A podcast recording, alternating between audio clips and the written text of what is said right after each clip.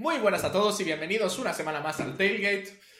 Estamos aquí, Kurushera95, Pablo Escudero y yo. Una semana más, semana 12, que va a entrar de la NFL, nuestro programa número 12. ¿Qué tal estás, Kuru? Pues bueno, al margen de que me acabo de asustar porque pensaba que había tirado fuera la vida refrescante. Habría sido una buena forma. Me, me- me parece raro que en 12 semanas de podcast no haya pasado eso todavía. Pero al margen de eso, pues eh, quiero empezar eh, haciendo un comunicado de felicidades a mi buen compañero y amigo Choli por ganar la Tailgate Bowl la semana pasada. Diría que la impugno, pero es que no. no, no, no. O sea, jugamos, jugamos como el culo en ataque, no puedo decir nada más. Pero por lo demás, bien. Ya estoy 100% instalado y todo bien aquí, así que Nice, nice, bastante bien. todo perfecto.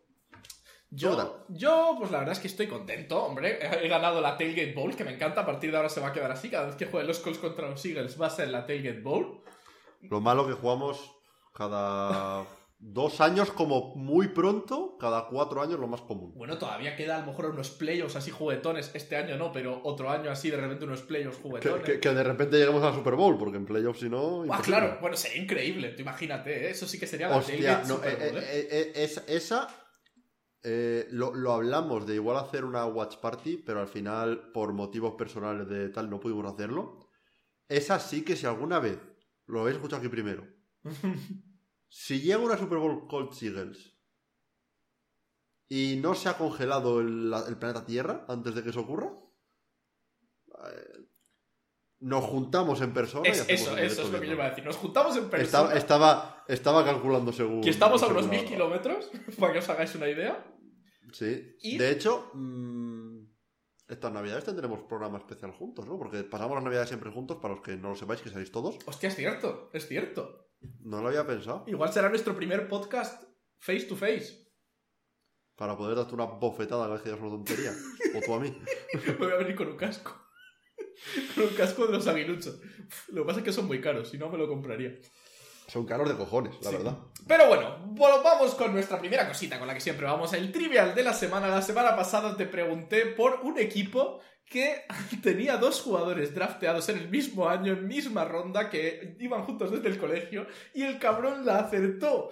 La respuesta correcta eran los Vikings. Eh, los wide receivers eran Jerius Wright y Greg Childs, que si los conocéis bien por vosotros, porque si no los conoce Kuru, yo lo uso como... A ver, en mi, en mi defensa, me habías dicho que nos habían draftado en 2011. ¿no? 2012, Podía ser. draft de 2012. 2012. Ese fue el año que literalmente empecé a ver la NFL. Y ni siquiera empecé por el draft, empecé por la temporada. Como Claro. a mitad de temporada. Así que. Oye, per- permítemelo. ¿vale? Pero oye, me, me tiré el triple y funcionó. Bueno, Ya sabes, niños, si vais a un examen es tipo test, tiraros un triple. Siempre. A ver, quiero decir, a menos Siempre. que resten, ¿eh? Si No, restan no, por incluso, fallo- incluso, incluso si restan. Eh, yo siempre he tenido mucha dificultad con esos exámenes, ¿eh? Porque si yo soy esa persona que no puede dejar una pregunta sin responder. Y en, las en los exámenes en los que restan los fallos, soy incapaz de dejarme una sin responder, ¿eh? Yo una vez suspendí un examen tipo test de, de física porque hice bien el ejercicio por la parte de atrás del, del examen, pero luego marqué la respuesta que no era. Y estaba ahí, ahí para el 5 y acabé sacando un 4 por culpa de eso. No me puedes decir estas cosas mientras estoy tragando. ¿eh? Pero bueno, vamos al trivial de esta semana. Como te había dicho, las respuestas a nuestros trivials a partir de, de la semana pasada van a ser nombres de equipos. No solo Ujú. nombres de equipos, sino equipos que yo considero contendientes a algo este año. Por lo menos a playoffs. Eh, por lo menos a playoffs, sí. O sea que entran Vale. un, un rango bastante amplio de equipos, podríamos decir. Casi la mitad de la liga. Sí, más o menos. Y entonces en la pregunta de hoy es, ¿este equipo fue el equipo que más tiempo estuvo sin ganar un Lombardi de la liga? Durante un total de 41 años. No, 51 años. Habiendo ganado. Pi- Un 50, Lombardi. perdón, 50. O sea, ganaron una A ver. vez y 50 años después volvieron a ganar por segunda vez. En, o sea, en Ah, ese vale. periodo de tiempo.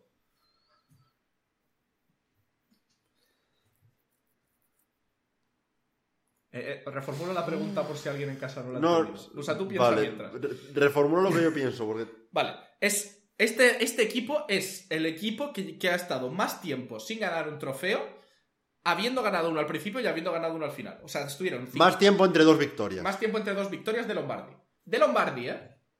No de ganar la NFL pre-Super Bowl, sino ganando una Super Bowl. Voy a decir los Kansas City Chiefs. ¿Es respuesta definitiva? A ver, el tema es. No, no, no, no, no, no, no, no. Pero es que no sé quién decir si no. O sea, iba a decir los Kansas City Chiefs porque pasaron 50 años, por lo cual ha tenido que ser alguien que ha ganado en, las- en los últimos 5 años, más o menos. Sí, voy a decir los Kansas City Chiefs. Sí. Porque yo sé que los Chiefs estuvieron en la primera Super Bowl con los Packers, pero la perdieron. Ok. La segunda, que creo que fueron los Packers contra los Raiders o algo así, que ganaron otra vez los Packers. La tercera la, la ganaron los Colts. Uh, La cuarta, no, la, la ganaron, no, la jugaron los Colts, pero la perdieron contra los Jets. La cuarta, creo que la ganaron los Chiefs. Y luego la 54. ¿Fue la 54 o fue la 55 la que ganaron los Chiefs? Voy a decir los Chiefs. Ok, marcamos esa respuesta. La semana que viene sabremos más. Pero yo creo que con eso ya podemos ir a nuestras noticias de la semana. La primera noticia es que la razón por la que vamos a tener que seguir aguantando a Josh McDaniels es porque los Raiders no tienen dinero para despedirlo. Y tú te preguntarás, ¿cómo no tienen el dinero para despedirlo? Bueno, pues cuando tú despides a alguien, hay un dinero que les tienes que pagar, lo que sería el finiquito. un poquito, ¿no? Y básicamente... Que en, el, que en el caso de los entrenadores es básicamente todo el contrato. Ujú. Sí, los entrenadores al final no son como los jugadores, que tienes esa, parte de dinero. Como entran para cap, o sea, los entrenadores no entran para el cap, si los echas, pues al final tienes que cargar todo el dinero de golpe. Pues básicamente vas a seguir jugando este año y el año que viene. Sí, porque básicamente hay rumores, obviamente esto no está confirmado por ningún lado, que él, pues. Los Davis, que siempre me confundo si es Al o Mark Davis, creo que es Mark Davis, el de ahora, Al era su padre, eh, no tiene dinero para, para pagarle todo lo que le debe y luego encima contratar a un entrenador. Porque obviamente no, a ver, puede ser los Colts y llamar a, a- al Jeff Saturday de turno para Josh que Friday. entrene. Josh Friday, por ejemplo, en vez de Jeff Saturday. Eh, y, y decir, venga, amigo- era amigo mío, dándole un descuento, tal, no sé qué. Pero, eh, pero sí, la verdad. Es curiosa la situación en la que se han metido los Raiders así por... como que no quieren la cosa. No obviamente, no sabemos si esto es verdad. Por todo lo que sabemos, la semana que viene eh, echan a McDaniels y, y ya está. Pero esto es una situación en, en parte parecida a lo que hablamos en el primer podcast. De hecho, sobre el contrato de los quarterbacks y equipos que igual no iban a poder pagar a sus futuros quarterbacks porque no, no iban a tener dinero en cash para los garantizados. Lo que no pensaba yo es que esto iba a pasar con un, entrenador. Es que no sé. O sea, sé que cobran un pastizal, pero tanto como para que no puedan pagar los. Hombre, a ver, por lo visto no es la primera vez que este problema sale. En 2019, de hecho, no llenaron su cap, incluso teniendo hueco de cap libre, porque básicamente les faltaba dinero para poder firmar a gente grande. Y... Eh, a, a- a los Raiders estamos hablando, ¿no? Sí, sí, sí, a, lo- a los Raiders. La verdad es que, desde luego, no es una buena señal pensar en que eso pueda ser posible. Y al final yo creo que la mayor coña es que se han ido a Las Vegas. Y ahora no Y lo han perdido dinero. todo. Oye, a ver, eh, igual es una opción. ¿eh? Yo lo, lo suelto aquí. Quien quiera escucharlo, lo escuche. Eh, Yo iría, lo echaba todo al negro. Y. Y una de dos, o te a mal. McDaniels hasta que se muera No, no, a George McDaniels y a todo, y a todo el equipo, básicamente. y a todo el equipo tal cual lo tienes sin tocar ni un contrato. Yo, yo echaba la escritura de la franquicia al negro. Sí. Y a, ver qué pasa. Porque igual Son podría pasar ser Just, win, just win, baby. Ya está, tío. Está, está inventado. los Las Vegas Casino Raiders. Sí, los. Eh, ¿Cuál es un casino así famoso de Las Vegas? Em, Las Vegas El, pa- el Palace. Seguro que alguno se llama el Palace. Casinos Pues el Palace. famosos. A ver, espera, espera, que, que el primer resultado en Google es Velayo, el Velayo Hotel. El, el Velayo, es verdad, es verdad. Pues- Pues, eh, los, los- los, eh, Las Vegas Velayos. bueno, será partido ahora. Yo creo que podemos pasar a la siguiente noticia, que es que tenemos que hay un problema y gordo en los Jets. Por un lado tenemos a Zach Wilson, que ha dicho que él no ha Cuidado, fallado Chori, a no, su ma- no- defensa. no- no- No- igual que tú has fallado lo que sea que has tirado por ahí. es el apoyo del teclado. Pero que Zach Wilson le han preguntado si se siente como que ha fallado a su defensa. Y él, su respuesta ha sido no. Tajante, simple y directo. No. Al pecho, ¿eh? O sea. Ha hecho el meme, el, el meme este de Bugs Bunny diciendo no. Sí, Pues básicamente. Sí, a ver, la, realidad es que Zach Wilson ha jugado un partido tremendamente malo y se está empezando a cuestionar mucho si es un quarterback de futuro para los Jets, ¿no? sí hemos tenido un, un ascenso y descenso rapidísimo por parte de Zach Wilson. No en calidad, porque creo que la mayoría teníamos ya nuestras dudas sobre la calidad de, de Zach Wilson como jugador. Pero sí sobre popularidad, porque hemos pasado de la saga de Zach Milfson a principios de, de Ujú. a eh, que se rompe la rodilla prácticamente, bueno, no se la rompe del todo, pero se lesiona la rodilla en el primer partido de Precision y ahora cuando vuelve a las X semanas de volver, ya la gente le está odiando porque está jugando como el culo y encima va de chulo diciendo que no, esto no es culpa mía, esto es culpa de, que, pues, de todo el mundo menos mía, básicamente. Que es un problema para tu quarterback realmente. El quarterback es un poco el jugador que tiene que mostrar liderato y entonar el mea culpa cuando la caga. Sí, desde luego, al final tú tienes que, tienes que ser capaz de admitir cuando lo haces bien y cuando lo haces mal. O sea, al final es una parte de la que te honra como equipo y al final el quarterback es el segundo líder, ¿no? Es- Podríamos decir que al final, el, si, a- igual que el head coach es el líder del equipo, el quarterback es el líder del equipo cuando está en el campo en ataque. O sea, al final es el tío que está ahí dando la cara y tienes que ser capaz de dar la cara para lo bueno y para lo malo, porque al final cuando el partido sale bueno, las alabanzas te las vas a llevar tú. Sí, eh, de hecho, eh, muchas veces incluso si el partido lo ganáis y no juegas tu mejor partido, como se te perdona si eres quarterback, porque el equipo ganó, ¿sabes? Pero también es verdad que cuando el equipo pierde, la primera mirada, si, si el partido ha sido malo del quarterback, es que a ver, el caso de Zach Wilson tuvo menos pases completos que punts los Jets. Eso es un stat que Bastante regulero, la verdad. Partido Eh, en el que anotas tres, pu- tres puntos, que no es que hayas estado corriendo todo el partido, anotas tres puntos, no puede ser así. A ver, desde luego que el ataque en sí mismo no es espectacular fuera ya de Zach Wilson. Sí que es verdad que su récord es de 5-2. En gran parte también por lo bien que ha jugado su defensa, lo- la buena performance de algún rookie corriendo, como, como ya hemos hablado en pasadas semanas. Pero sí que es verdad que en los últimos tres partidos, dos de tres han sido bastante pochos. Dos de ellos contra los Patriots. También es verdad que Igual, parece- igual eso tiene algo que ver. Sí, también es verdad que parece que los Patriots tienen un poco pillado el punto a los Jets y saben cómo pararlos. Y saben cómo parar a esos, a esos quarterbacks rookies, o bueno, rookies o prácticamente nuevos en la, en la liga y que todavía no tienen mucha experiencia. Por otro lado, ha salido el coach de los Jets, Robert Sale. ¿Sale? ¿Sale? ¿Sale? Sala, es técnicamente como Sala. se pronuncia. ha salido y ha dicho que no tiene muy claro que vaya a mantener ese commitment que tenía con, con Zach Wilson. Él había dicho que iba a ser titular a menos que se lesionase, pero para esta semana no sabe ni él ni Zach Wilson realmente sabe nada de si va a empezar o no. Sí, a ver, yo creo que al final será titular, porque tu otra opción en el equipo es Joe Flaco. Que, a ver, Bueno, tienes también a Mike White. Vale, tienes también a Mike White.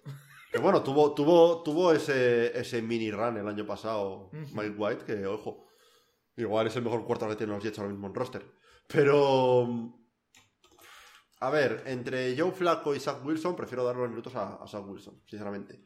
Aunque todo se ha dicho, los Jets están jugando los, los playoffs.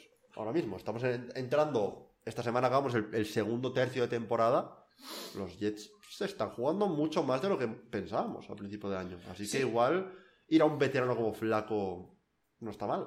Y tienen partidos muy difíciles en lo que les queda. No sé si, si conocen más o menos el calendario, pero si quieres te cuento. Esta semana se enfrentan a los Bears. Semana Joder. siguiente, Vikings. Semana siguiente, Bills. Semana siguiente, Lions, que ya hablaremos de ellos, pero están subiendo el nivel bastante. Semana siguiente, Jaguars, que probablemente sea el partido más ganable de lo que les queda. Semana después de esa, Seahawks. Y semana final, Dolphins. Hostia. Es que no están en una división fácil, ¿eh? Es que hay que empezar por ahí, pero. Hombre, básicamente está en la A división más esos- difícil de, de su lado de la tabla, ¿no? Al final, en la AFC no hay una división más reñida ahora mismo que la AFC East. Sí, yo diría, a ver, ganables. viendo el nivel que hemos visto de los Jets, el de los Bears es ganable, totalmente. aunque la moneda les dijo que perdían. pero, pero el de los Bears es ganable. Ujú. El de los Lions es ganable. A los Bills ya El les ganaron los- una vez. A hace- los, hace a los Bills ya, ya les ganaron. Y el de los Jaguars debería ser ganable. No son cuatro de eh, siete partidos que quedan. Sí, Seis. Siete, O siete, les quedan. ¿Tuvieron ya el bye? Siete, ¿no? Vale. siete. Son tres o cuatro, tres y media, una rodada de siete. Eso les pone con cuánto? Con nueve o diez victorias. Nueve, nueve, sí, nueve, diez. Dependiendo de si ganan ese de los Bills o no. No, Con 10 victorias, no, no se lo tienen garantizado. no, Realmente. no, ¿eh? No, no, porque te digo ahora mismo, eh, sin contar los líderes de división, los tres puestos ahora mismo tendremos a los Bills que van ya 7-3, Bengals 6-4, Patriots 6-4, o sea que... Y Chargers claro. 5-5. Es que, es que tienes el tiebreaker perdido con los Patriots, porque perdiste los dos partidos. Suponiendo que lleguéis más o menos igual a, a- a los playoffs, digamos. Eh, los Chargers están 5-5. No sé el grande de los Chargers, pero vete a saber. Y tienes tiebreaker perdido con los Bengals. Tienes tiebreaker perdido con los Bengals. Eh, si pierdes con- eh, eh, contra los Bills y contra los Dolphins, puedes tener el tiebreaker perdido contra ambos.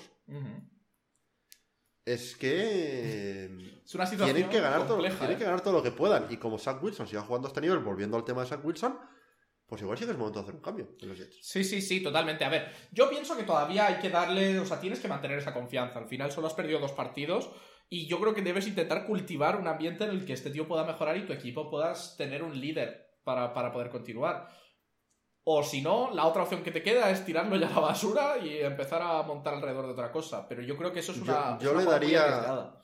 Yo le daría el partido contra los Bears. El partido contra los Bears es un partido que es relativamente asequible. Es un equipo, digamos, de mitad de tabla, pero de mitad para abajo. No muy lejos, pero alrededor del 20 lo pondría Sí. en, en un power ranking, ¿no? Es un partido que debería ser asequible. Si llegas a Wilson y contra los Bears que han concedido puntos en, partidos, eh, en partidos de este año, no consiguen mover el balón, entonces ya sí que empezaría a, a mirar a flaco con, con otros ojos. Sí, lo bueno contra un equipo como los Bears es que al final, cuando llegas al descanso, lo normal es que no vayan como a lo mejor unos Bills o unos Vikings que te van a anotar muchísimos puntos. Y tienes todavía tiempo, incluso si quieres al descanso hacer un cambio, decir, no está funcionando nada esto, todavía a lo mejor puedes, puedes volver al partido. Sí que es verdad que yo creo que se está notando bastante la falta de. Ahora mismo no me sale el nombre del señor corredor. Eh, Bryce Hall, Bre- Sí, exactamente. sí. Que se está notando bastante la falta también en un juego de carrera que había estado siendo excelente por su parte y había estado salvando muchas veces el culo a ese, a ese equipo. Sí, trajeron a James Robinson, que tampoco parece que haya despegado como se esperaba Ujú. de, de- de él. Pero bueno, al final es que se acaba poniendo más peso todavía en Zach Wilson. Y si no está teniendo su mejor año, pues la cosa empeora. Yo creo que vamos a pasar entonces a la siguiente noticia que tenemos a el Patterson que acaba básicamente de romper el récord de más kicks retornados para touchdown de la NFL. Con el noveno retorno para touchdown, lo de este señor es... O sea, es una barbaridad. Cordar el Patterson es el Benjamin Button de la NFL. bueno, no, el Benjamin Button de la NFL es Tom Brady. Pero fuera de Tom Brady, es el Benjamin Button de la NFL. Ese hombre empezó su carrera siendo casi exclusivamente retornador y se ha convertido en un running back, no voy a decir mega top, pero un running back que es peligroso, con más de 30 años.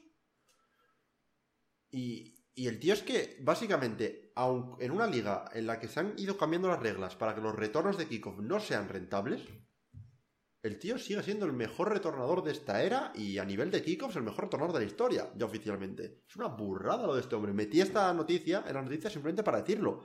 La única forma de que hay eh, consistente de retornar kickoffs en la NFL es llamarte Cordar el Patterson. Es la única forma de hacerlo consistentemente.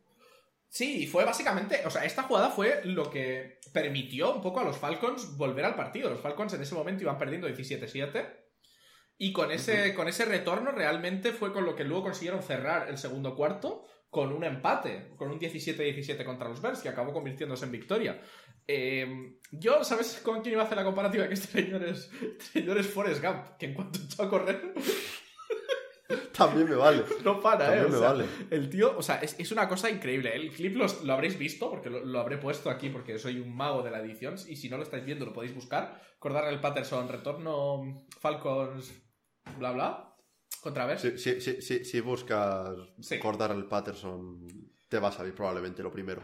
Pero es bastante increíble que, que con esa edad y todo esto mantenga esa consistencia. Al final hace que parezca que, que un equipo liderado por, Mari- por un Mariota que lanzó 13 pases completos en un partido entero parezca uf, un equipo que, pues eso, que ha anotado 27 puntos al final. Es que es eso. Yo para mí eh, es un ataque que va por cortar el Patterson. Ya era así el año pasado incluso con Matt Ryan de quarterback. Ujú. O sea, cortar el Patterson lleva dos temporadas que es irreconocible el suyo.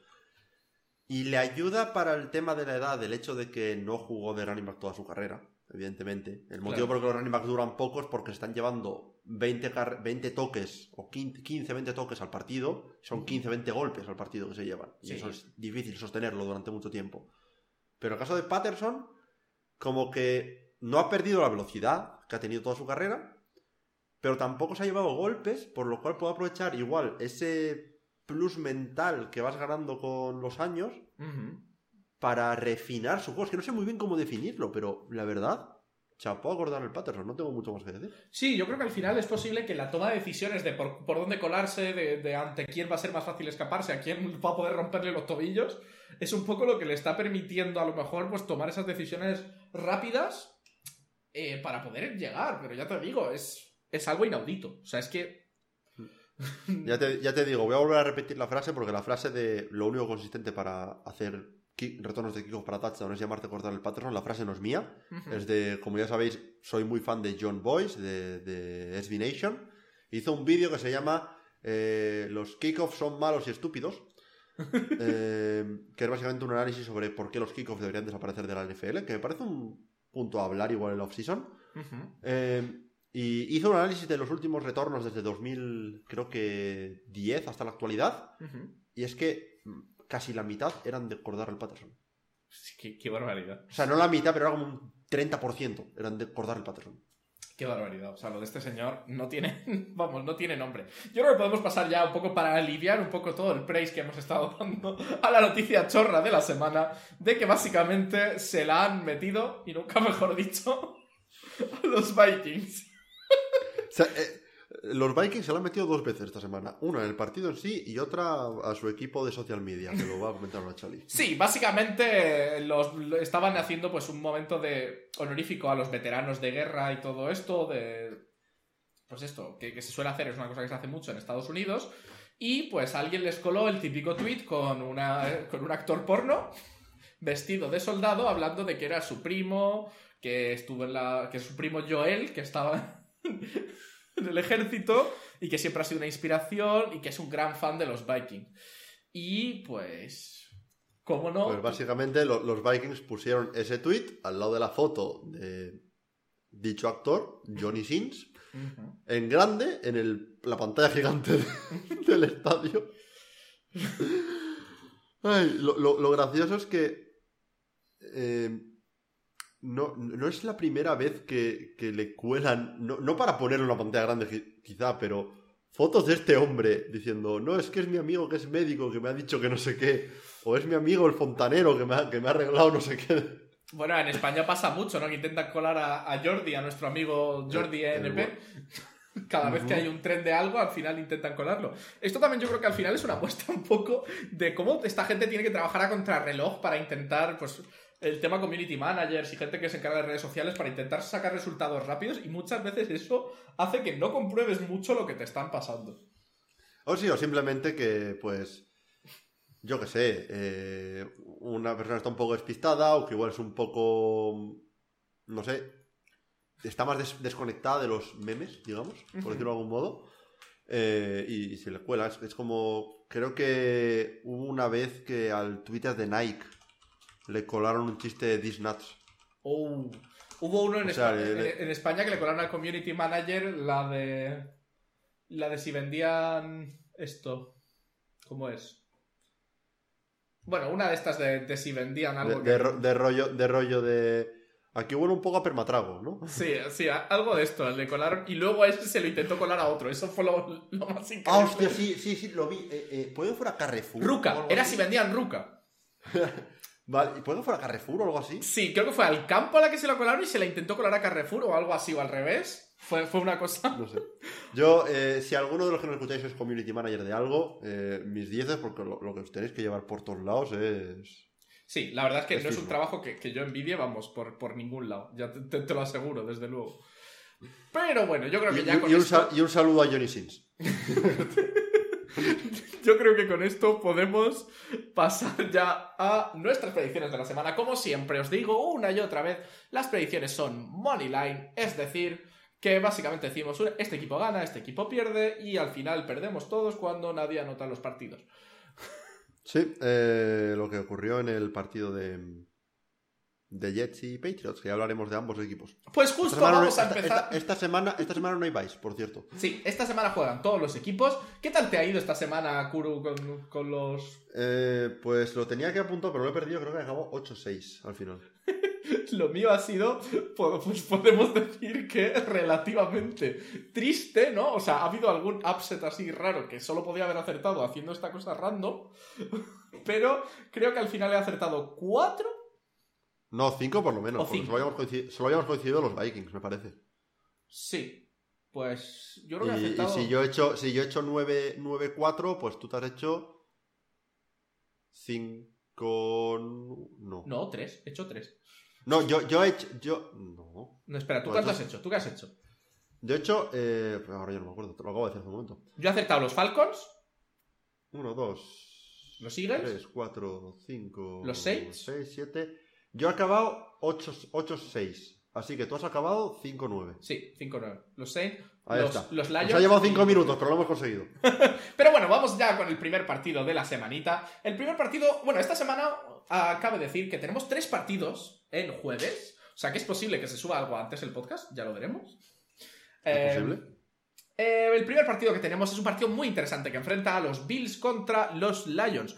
Unos Bills que, bueno, pese a algunas dudas de su, su posición de, de Josh Allen, algunas dudas que ha estado presentando, fueron capaces al final de barrer con los Browns en esa segunda mitad en la que consiguieron anotar 18 puntos, que se enfrentan a esos Lions que ya con la tontería se están viniendo cada vez más arriba y llevan, pues ahora mismo que son tres partidos seguidos sin perder. Sí, a ver. ¿Qué quieres que te diga? Eh, partido que es a las seis y media de la tarde, hora española, por si alguien lo, lo quiere ver. Eh, los Lions lo comenté eh, durante la predicción de la semana pasada en partido de los Giants. Que apostaba por los Giants, y me reafirmo en esa. Hubiera apostado en cualquier situación, creo yo. Pero que podía haber una situación en la que los Lions anotasen mucho y los Giants simplemente no pudieran seguir el ritmo, porque los Giants han sido un equipo que ha ido remontando a última hora en muchos partidos y llega un punto en el que si te meten mucha caña al principio, no puedes hacer la remontada, no te da. Y yo creo que es un poco lo que le pasó a los Giants la semana pasada. El tema, los Bills... Son harina de otro costal. lo- lo- lo- los, los Bills suelen hacer lo contrario, suelen empezar a meter puntos, meter puntos, meter puntos y a ver si le puede seguir todo el ritmo. Y los Lions yo creo que les pueden seguir el, el ritmo. Esta, esta semana estuvieron jugando los Bills, me parece, con su quinto y sexto cornerback como titulares por lesiones. Eh, si hay una situación en la que los Lions puedan igual, igual ir puñetazo a puñetazo contra los Bills, es esta. Pero a ver, la defensa de los Lions es muy mala. Sí, desde Es- luego. es así. no hay ninguna otra manera de verlo. A ver, te digo cosas. Eh, los Bills sí que es verdad que hay una cosa que es preocupante respecto a su primera mitad y en la que sí que están empezando lentos es en la puntería de Josh Allen en la primera mitad. Realmente, en, en la primera mitad solamente consiguió 4 de 10 en sus primeros 10 pases para 27 yardas.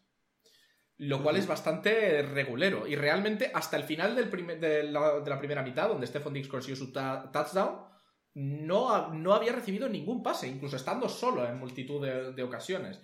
Eh, lo de Josh Allen. pu- puede, puede que fuese la primera mitad en la que no ha hecho una recepción esta temporada o algo así. Sé que dijiste un stat así parecido sobre Stephon Diggs hace. No, no, pero sí, sí que recibió al final de la primera mitad.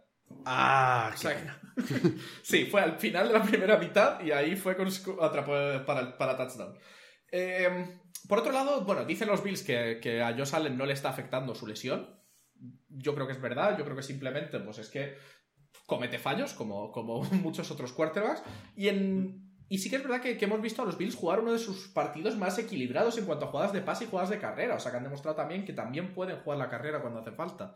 Respecto a los Lions, su fuerza bruta ha estado esta semana en la carrera. O sea, claramente Jamal Williams hizo un partidazo, tres touchdowns de carrera, DeAndre Swift consiguió otro. O sea, al final, gran parte de su, de su fuerza radicó en, en ese juego de carrera. Y que Jared Goff, si bien no hizo muchísimo, no, no consiguió ninguna intercepción tampoco. Ma- O sea que- manejó el partido. Sí.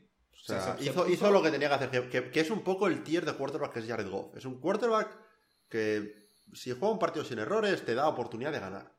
Pero el tema es que juega un partido sin errores. Y también es verdad que ha sido uno de los mejores partidos defensivos que hemos visto a los Lions, dentro de que son malos. Tres turnovers que convirtieron en 14 puntos, no está nada mal. Yo sigo pensando que si le das a ese ataque el tiempo para jugar, te va a colar muchísimos puntos. Pero creo que yo voy a votar por los Bills. Ah, vale. Digo yo, tendremos semana troll. No, después de esta semana pasada he visto que, que lo de ser troll no funciona.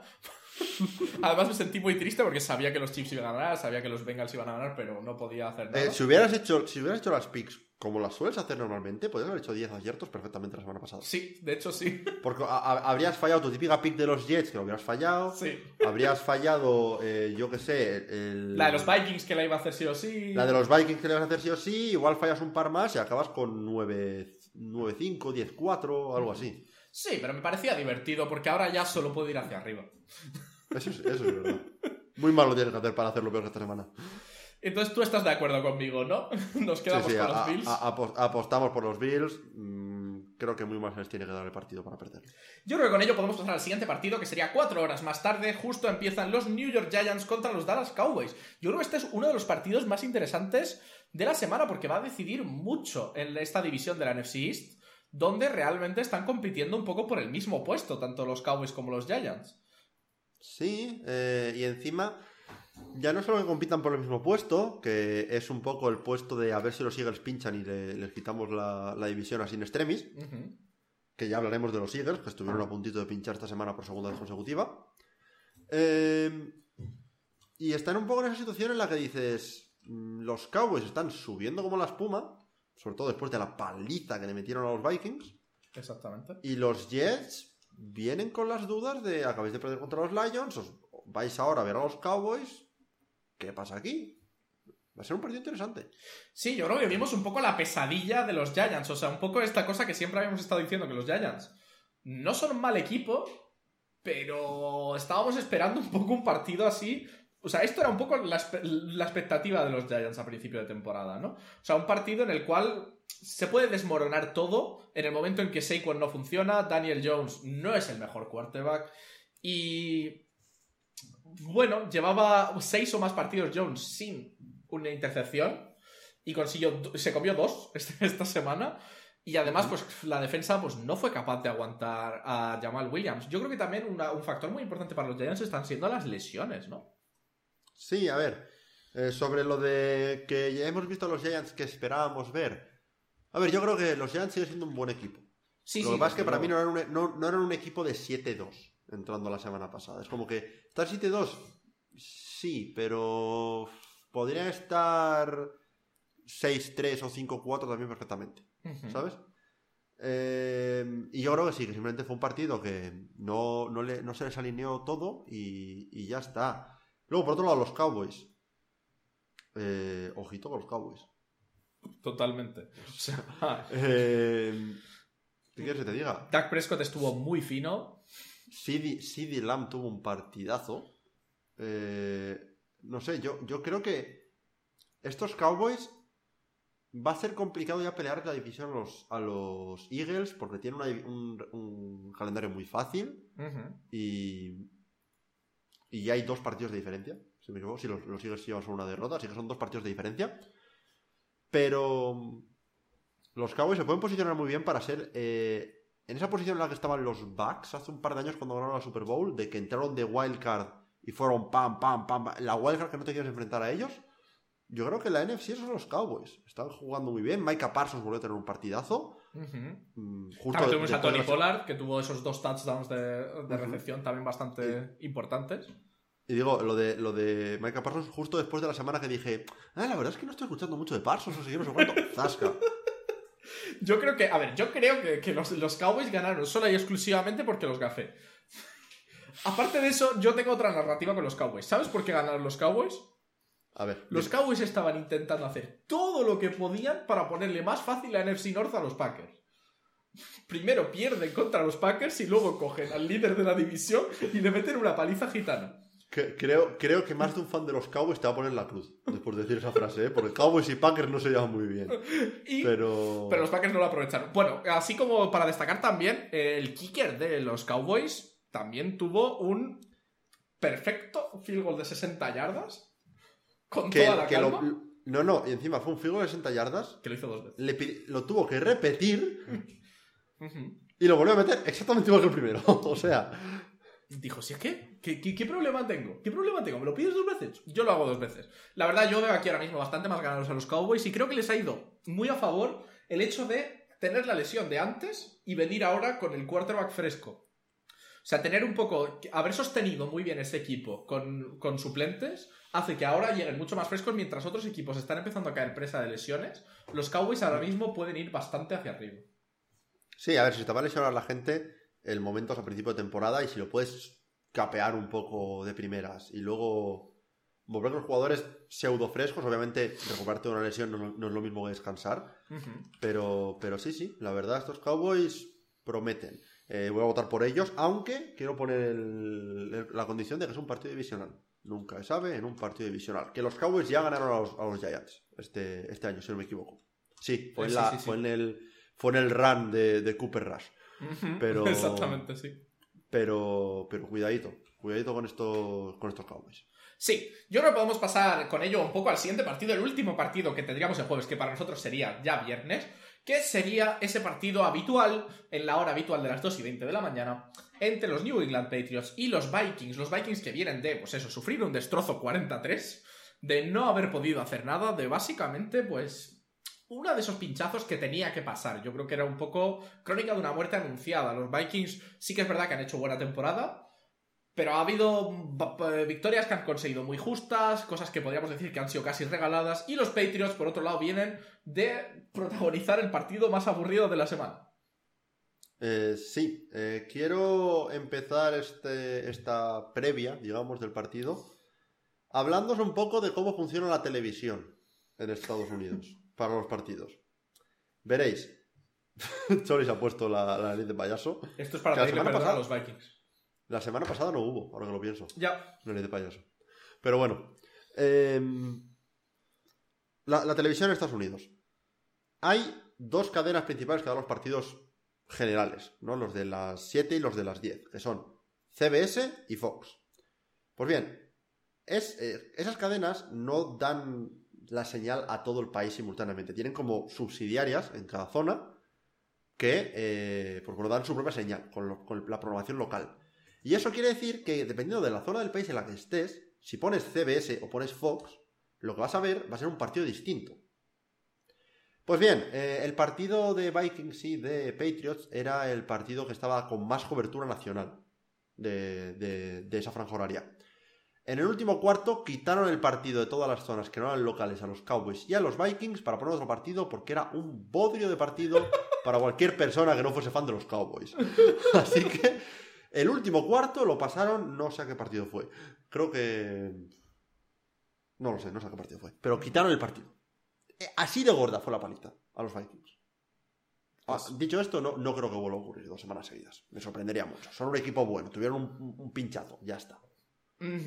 Sí, a ver, o sea, por un lado, lo que salvó un poco a los Patriots al final fue ese retorno de punt de 84 yardas para touchdown. Cuando en el último momento. cuando quedaban 5 segundos.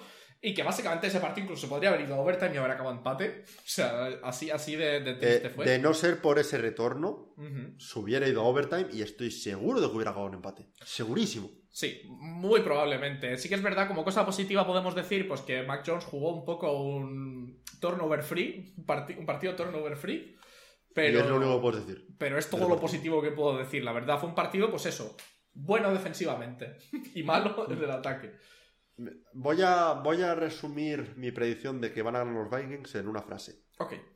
Eh, los Vikings, todo el mundo dice que ha jugado su, mejor- su peor partido, eh, que creo que todos coincidimos en que no van a tener un partido así de malo dos semanas seguidas. Aún así, hubieran estado empatados en este partido ante los Patriots hasta que quedaban 5 segundos. Ganan los Vikings. Sí, yo voy a votar también por los Vikings. Yo creo que esta semana no los voy a agafar porque ya estoy haciendo predicciones en serio. Entonces, pues Todo lo serias se pueden ser las predicciones de este podcast. sí, por ello y también por un poco por, por la, la trayectoria que llevan hasta ahora. Pinchar es normal, la liga es muy reñida, las lesiones afectan, todo afecta. Y que los Eh, Cowboys son un rival duro. Sí, y que los Cowboys, desde luego, que están jugando su mejor fútbol de la temporada, básicamente. Y, o sea, no, no se puede despreciar. Al final es un poco como perder contra los Chiefs. Que perder contra los Chiefs es, es un poco un riesgo que tienes que asumir. O sea, es algo que. No, no, no te gusta perder 43, da igual contra quién pierdas, pero si vas a perder 43 que sea contra los Chiefs, o contra los Cowboys, o contra cosas así. Sí. Y yo creo que podemos pasar con ello ya el domingo. Nos vamos a las 7 de la tarde, donde tenemos un poco nuestra. Tanking Ball, podríamos llamarla. tenemos a los Broncos que se enfrentan a los Panthers. Lo de los Broncos es un tema, ¿no? Y lo de los Panthers es y otro los Panthers es otro. O sea, O sea, realmente yo creo que este va a ser uno de los partidos un poco más anodinos de la semana. Eh, tenemos a los este, Broncos, este es el, este es- este es el típico partido que luego que todo, el, que, todo el, que todo el mundo espera que sea una basura de partido, pero acaba 35-32 Ujú. y siendo un partidazo. No lo creo, pero es el típico partido trampa para los espectadores.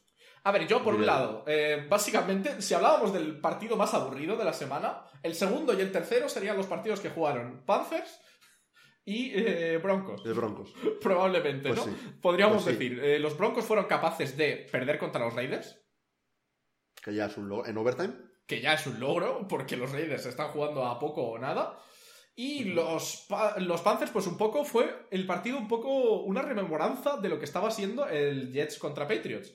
3-3, 3-3, 3-3, último cuarto, llega, llega Baltimore y decide encender una marcha. Sí, sí, se- una, la que sea, primera. Eh, Quita- quitar el ralentí, ¿no? Sí, básicamente, o sea, tampoco hay mucho más. Yo pienso, por un lado, que pff, los Broncos son un equipo pocho.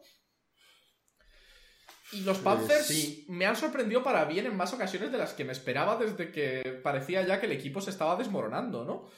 Eh, Es que, a ver, es que, a ver, aquí me estás pidiendo que apueste por los Broncos, que son un equipo que yo este año por principio me están dando ganas de no apostar por ellos nunca, sí. ¿sabes? Pero que por lo menos, oye, metieron 17 puntos, si no me equivoco, ¿no? ¿Fueron? O 16. 16, perdón. 16 Se quedaron otra vez por, por debajo de sus 18. Ujú. Que es... Eh, pero metieron 16 puntos, que ya multiplica por 5 lo que hicieron los, los Panthers. y los, y los Patriots casi. Em, pero es que por otro lado me pides que voto por los Panthers. Que, ¿Qué quieres que te diga? Salvo un par de partidos este año que, dije- que dijiste, ojo, igual, esto, tal. Tampoco están jugando a nada. ¿A quién voto aquí? ¿Voto al empate? Es una, es, es una pregunta difícil. Yo la verdad es que pienso que Nathaniel Hackett es un mal entrenador. Sí. Básicamente, dijo, esta semana dijo, bueno, yo creo que el play calling no se me da bien. Se lo voy a pasar aquí a mi quarterback coach, al passing game coordinator. Él va a decidir ahora las jugadas. Que bueno, oye, eso dentro de cabe. Oye, chapo, sabes que no lo estás haciendo bien, delega. Es, es un poco lo que tiene que hacer un coach. En los coaches lo estuvimos pidiendo a Reiki un montón de tiempo antes de que lo despidiesen.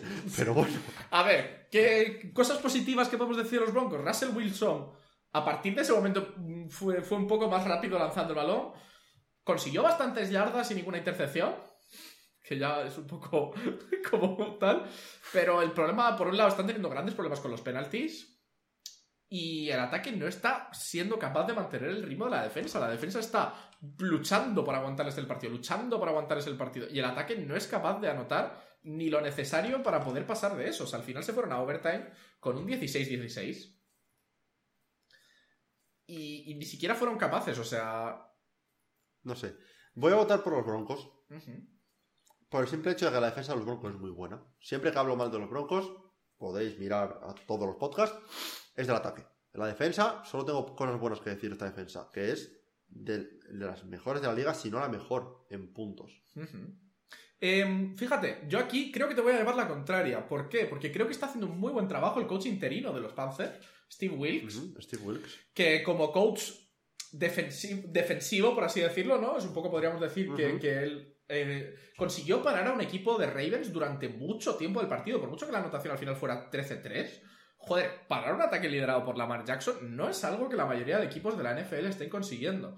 Y pienso que los Broncos, si ya les cuesta anotar, y además tienes a alguien que está manejando bien el tema de la defensa, y cuelas algún punto, como están colando a veces cuando de repente les sale un buen partido, pueden conseguir Puede ser, partido. puede ser. O sea, yo aquí puedo ver que cualquiera de los dos equipos gane, ¿eh? O que esto acabe 0-0. Puedo ver ambas opciones. Sí, Lo puedo ver. El tema es, lo que acabas de decir de los broncos de no pudiendo mover contra una defensa que es buena, con un ataque que no funciona, tal, puedes decir exactamente lo mismo de los Panthers. sí, la verdad. O sea, Baker Mayfield no- debería, deberían sentarlo ya en el banquillo ¿Otra vez? Y ver qué pueden hacer ot- otras, otra gente. Y si no, van a tener una pick pronto, pues a por un rookie. Ya ver qué pasa. O sea, no tienes otra opción. Podemos pasar ya con ello a un partido que me intriga bastante. Tenemos a los Buccaneers que se enfrentan a los Browns. Yo creo que es un poco... el- los Buccaneers tienen que luchar por mostrar que realmente han vuelto. Después de venir de una semana de descansar, se enfrentan a esos Browns que acaban de perder contra los Bills en un partido en el cual iban dominando al principio. Sí, empezaron muy fuerte los Browns contra, contra los Bills. De hecho, eh, lo llegamos a hablar, que dices, oye, igual los Browns dan la sorpresa aquí. Vete a saber. Eh, cabe destacar que esta es eh, Ah, la última semana sin Deshaun Watson. No, no, no, ya juega, ya juega. ¿No vuelve la semana que viene? ¿Juega esta los- semana? no, ¿No volvía contra los Texans? Yo creo que juega esta semana. Bueno, sí, Yo- sigue, sigue comentando y yo mientras te lo busco y te lo. Me suena, que, me suena que volvía contra los Texans, que de hecho cuando se... cuando Sí, se sí, lo dijiste, la- pero, pero.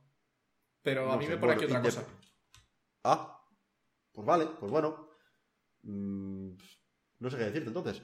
Eh, si juega Brissett, pues sabemos un poco lo que tenemos. Eh, es un es un partido que, bueno, pues te lo va a manejar. Si el juego de carrera funciona, pues bien. El problema, los Buccaneers tienen un, un interior de la defensa muy, muy fuerte. La Bonte David Vita Vea no te van a dejar correr. Y Eh, te voy a confirmar, no juega esta semana. Son 11 partidos Ah. de suspensión, pero esta semana ya empieza a entrenar. Eso es lo único que. sí, eso sí, eso sí, eso sí. Sí, de sí, hecho, sí. creo que empezó ya la semana pasada incluso, pero... Me, han, me han aquí liado un poquito. Vale, no. Pero sí. eh, eso. Yo creo que los Buccaneers pueden parar la- la- el, el juego de carrera de los Browns y se ha demostrado este año que si paras eh, corriendo a los Browns, los paras completamente en ataque. Y Brady y compañía, pues yo creo que harán lo suficiente para poder anotar más que los Browns. Sí, o sea, a ver, ya te digo, cosas positivas, como hemos dicho de los Browns, básicamente dominaron esa primera mitad. Llegó un punto en el que tenían casi los mismos first downs que Buffalo yardas. O sea, tenían 10, first- 10 primeros downs y Buffalo tenía 12 yardas. Pero aún así, no son capaces tampoco de parar la carrera, que es una cosa que también es importante.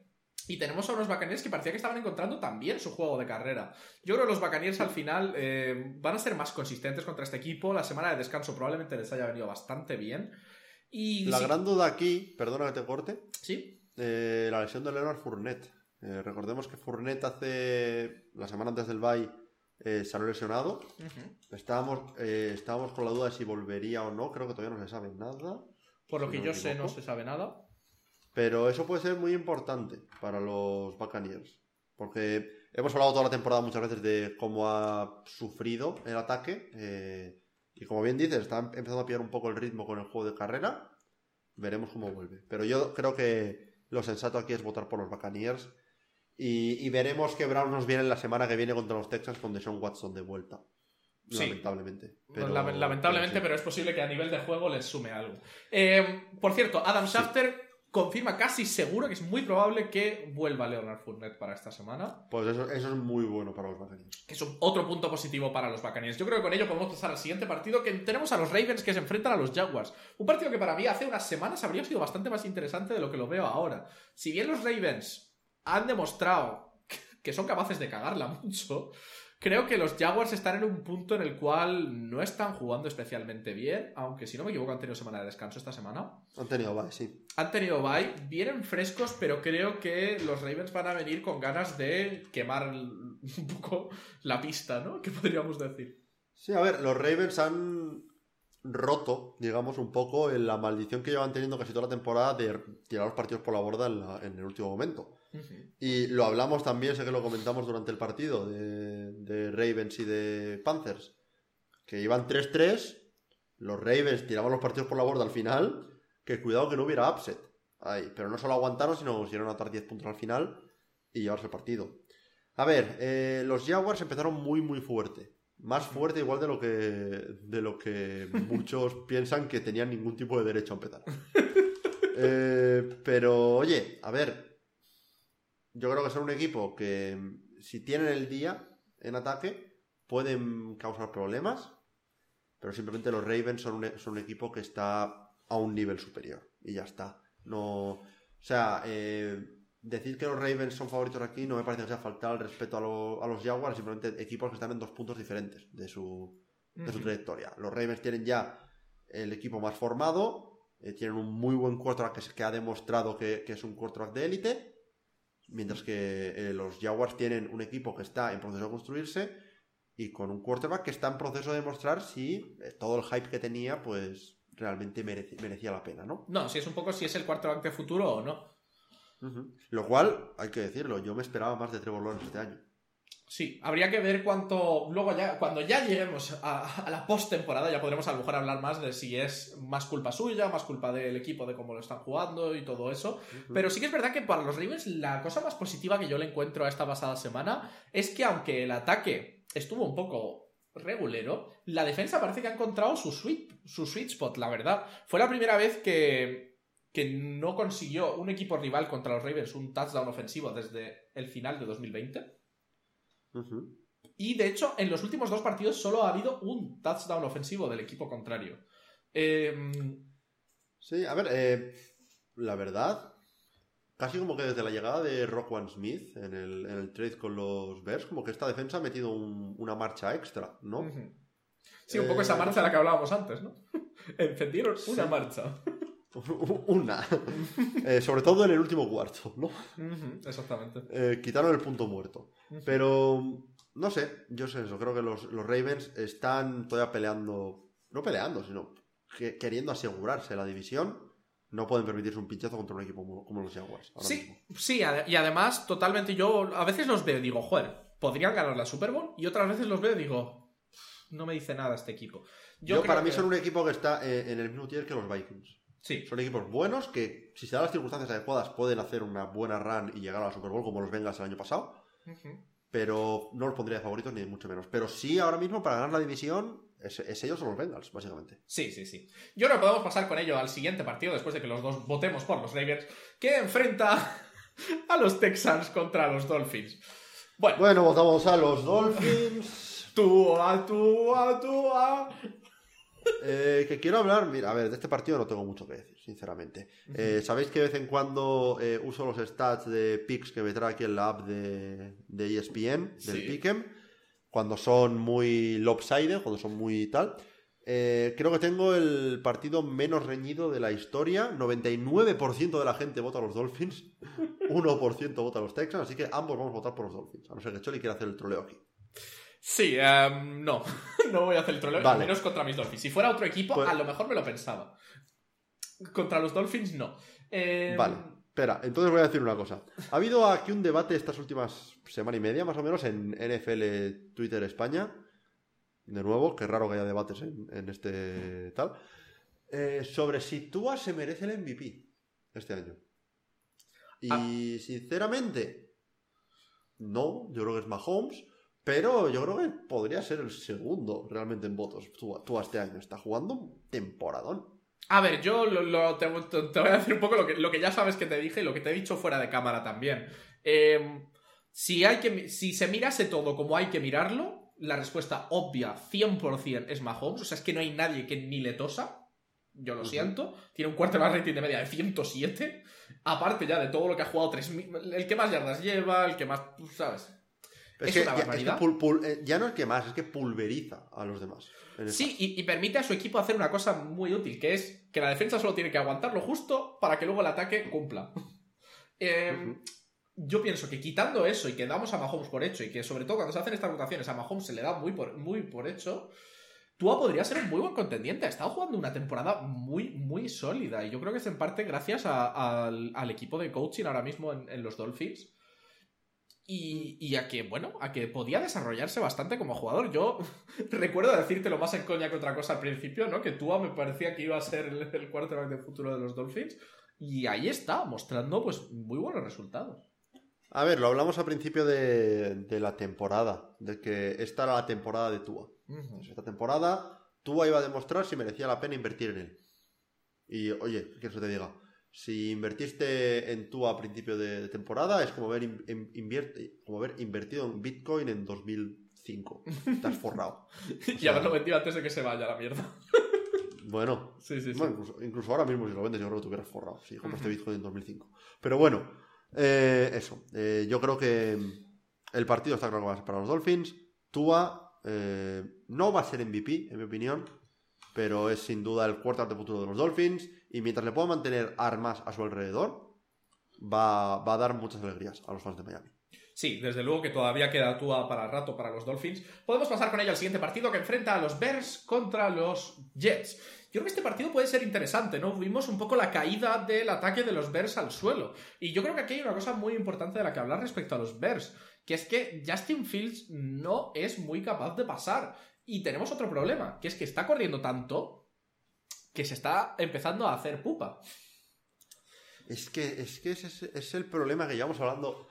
Parece que hay algunos equipos este año que parece que estoy con, con el disco rayado. Porque pare- me, me da la sensación de que digo lo mismo todas las semanas. Pero es que es la verdad. Los Bears, Justin Fields, si puede correr, es un quarterback que puede hacer mucho daño. Pero tiene que empezar a poner más énfasis en su pase. Y hasta que no lo haga, estos Bears van a estar siempre ahí. ¿Sabes? Que cualquier partido te lo pueden ganar si tiene Fields un buen partido. Sí. Que por lo general vas a depender de que Fields pueda correr para 150 yardas. También. Eh, pero es que en el otro lado tenemos a unos Jets que después de esta pasada semana preocupan un poquito, quizá. Sí, a ver, desde luego que lo... Por un lado preocupan por lo obvio, que es que han perdido. Y, Lo- el ataque... y por todo lo que y por todo lo que hemos hablado antes. Y por todo lo que hemos hablado antes. Pero claro, para mí hay otra cosa dentro de lo que hemos hablado antes, que es que cuando tu coach no confía en ti, mala cosa. Porque si ya, aparte de, de que el jugador esté jugando mal, pero si, eh, si además el equipo no está confiando en ti, es un poco esto que tú dices siempre, ¿no? De que, de que al final no tienes un quarterback. Si empiezas Sí, a cambiar, eh, ya tienes dos, hay que ver quién, Y, quién lidera el y equipo. el, aspecto, mo- el aspecto moral de que, de que dicho quarterback esté cómodo, digamos, en, en el juego. Sí, respecto a la defensa de los Jets, sin embargo, la defensa estuvo muy bien contra los Patriots. Consiguieron hacerle 6 sacks a Mac Jones, que es bastante. Y es posible que eso sea suficiente para un equipo que no está siendo muy capaz de pasar. Un- Una buena defensa es posible que sea un punto fuerte. ¿Qué pasa con, lo, con, con Justin Fields? Bueno, lo primero, corrió 14 veces en la primera mitad. Que es lo máximo que ha corrido un quarterback desde el año 2000, Son números de running back. como mínimo. De running back que corra, de, de Derrick Henry. ¿no? Y acabó con 18 carries para 85 yardas y un touchdown. Le hicieron 4 sacks. 4 sacks en un partido, eso es mu- muchísimos golpes. Y además de eso, salió después del partido y el, el hombro le estaba haciendo pupa. Aparte ya del propio. El hamstring, que no me sale ahora la. Eh, El ligamento cruzado. No. No, hamstring es como el, el muslo por atrás. ¿El bíceps femoral puede ser? Tendón de la corva. Es Pues básicamente el, el- el- el muslo, básicamente. Sí, y entonces son dos equipos realmente que están ahí, pero. ¿Quién ves tú más contendiente para Wildcard? Porque esto, esto me parece una cosa interesante. A- a- a- aquí los Jets. Aquí los Jets, yo creo que, claro, a ver, lo- lo- los, los Bears van 3-8. Ah, uf, en mi mente los Bears iban mejor. No sé por qué en mi mente los Bears iban mejor. Lo- Los Bears- no, no, eh, en la mía también. O sea, he, he mirado, porque me pone también el récord aquí la, la esto de ESPN. Y cuando hizo 3-8 digo, yo hubiera jurado que los Bears llevaban 5 victorias. Pero En, mi- en vale. mi mente iban como los Chargers, 5-5. o sea, un solid 5-5 Sí, en, tal en- cual. en mi mente iban 4-6, 5-6, por ahí, pero no, al parecer van 3-8. Eh, dame a los Jets. Eh, yo creo que los Jets tienen que demostrar. Pero lo que dije antes, si hay un partido en el que Zach Wilson puede aprovechar para decir, vale, me centro y tal, es contra los Bears. Eh, los Jets tienen una muy buena defensa, creo que van a ser capaces de parar a Fields y, y con eso debería ser suficiente para ganar los Bears. Sí, yo estoy un poco en el mismo barco que tú. Yo creo que los Jets son un equipo que me interesa algo más. Eh, no confío tantísimo, o sea, entiendo que Justin Field esté gustando mucho lo de que corra y todo esto, pero hasta que yo no lo vea un partido de- decente pasando, no me fío de este equipo nada. Zach Wilson, si bien no ha estado jugando unos muy buenos partidos, ha tenido partidos decentes y la defensa está haciendo muchísimo por este equipo. Yo creo que podemos pasar con ello al siguiente partido que tenemos a los Bengals que se enfrentan a los Titans, que me parece también un partido muy Este interesante. partido, este partido va a ser bonito. Este partido, la verdad, va a ser bonito. Y yo, eh, la semana pasada, por la coña y todo esto, no voté a los Bengals, aunque mi ilusión era pasarlo. Y yo llevo un poco subido al carro de los Bengals, ya te lo llevo diciendo casi toda la temporada, ¿no? Que yo me subí al carro de los Bengals, estaba esperando a que Joe Burrow se pusiera la marcha.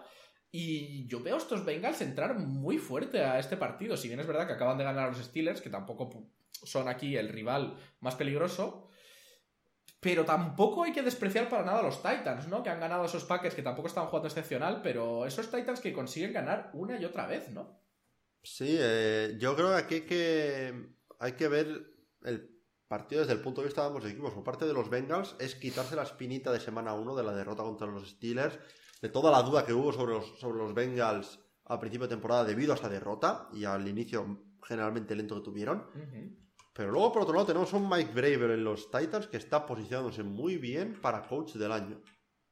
Porque lo que hace este hombre, año sí, año también, con los Titans, con rosters que los miras y dices, es que al margen de Derrick Henry tampoco tienen nada así del otro mundo. Vale, sí, tienes a, a gente como Kevin Bayard en defensa, tienes un buen dúo de safeties, pero mm, realmente miras el roster, comparas a los Titans, y comparas el roster con el roster de los Chiefs, por ejemplo, o el de los Buccaneers en la NFC, o incluso el de estos Bengals en ataque, y dices, es que tampoco tienen tanto, pero coño, es que ganan. Y están ahí otra vez para pelear quizá la primera seed de la AFC. Y yo es que solo por eso, por, por virtud de coaching, yo que aquí voy a votar por los Titans. Pues fíjate, yo ya te, ya te he dicho, me he montado un poco en el carro de los Bengals, que sí que es verdad que, bueno, Burro lanzó para 355 yardas, 4 touchdowns y 2 intercepciones. No fue lo más consistente del mundo, digamos, pero sí que es verdad, hay una cosa ciertamente que puede ser un poco preocupante, ¿no? Que es un poco la lesión de eh, Joe Mixon. Que- Joe Mixon que, que han puesto mucho peso del ataque sobre él últimamente. Y, y aparte de eso, a ver, sí que es verdad que en ese momento hemos tenido también a los, un poco a los, a los running backs que se han sabido sobreponer y han sabido jugar buenos partidos igualmente, incluso, incluso con esa falta de. Del, del- como el principal, ¿no? Como el, el arma principal. Yo creo que los Bengals pueden hacer este partido. Yo creo que más, es más el hype y cómo vienen lo que les puede dar marcha. Aunque me puedo equivocar mucho, la verdad. Este, par- este partido Yo- lo, lo yo para con, mí con duda, la verdad. Estoy, estoy mirando los partidos esta semana en general. Y este para mí es el partido de la semana. Sinceramente. Mm, Mm, Titans. Bengals. eh, el, el Giants Cowboys les puede hacer un poco de. de sí, el Giants. Cowboys sería para mí el otro, que sería así. Pero, pero por lo demás, Rams Chiefs sobre el papel iba a ser- tendría que ser un partidazo, pero viendo cómo están ambos equipos, pues me da a mí que no lo va a ser. Eh, Packers Eagles sobre el papel debería haber sido un partidazo, pero viendo cómo están los dos equipos, no debería serlo. Eh, para mí es el, el partido de la semana y, y teniendo en cuenta que mis Colts juegan de, de Monday Night, probablemente sea el partido que tenga la pantalla principal mientras, mientras veo los partidos del domingo. La verdad. Sí. Yo creo que podemos pasar entonces con ello al último partido de esta franja horaria, que tenemos a Washington que se enfrenta contra los Falcons. Eh, un, Washington, un equipo de Washington que ha ganado 5 de los últimos 6 partidos, donde la línea defensiva está haciendo grandes partidos. Y pues unos Falcons que han conseguido ganar esta semana, lo cual es positivo. Pero son un equipo un poco dudoso, ¿no? Sí, eh, son un equipo que ha sido una montaña rusa, realmente. Eh, este año, la verdad. Bueno, se puede decir esto de ambos equipos, realmente. sí, la verdad. esta temporada. Lo único que yo creo que los Commanders están empezando a encontrarse ahora mismo. Lo comenté ya, no sé si fue la semana pasada o hace dos, creo que fue la semana pasada, que la defensa de los Commanders está empezando a hacer clic. Sí. Eh, y eso le está dando mucho, mucho, mucho a este equipo.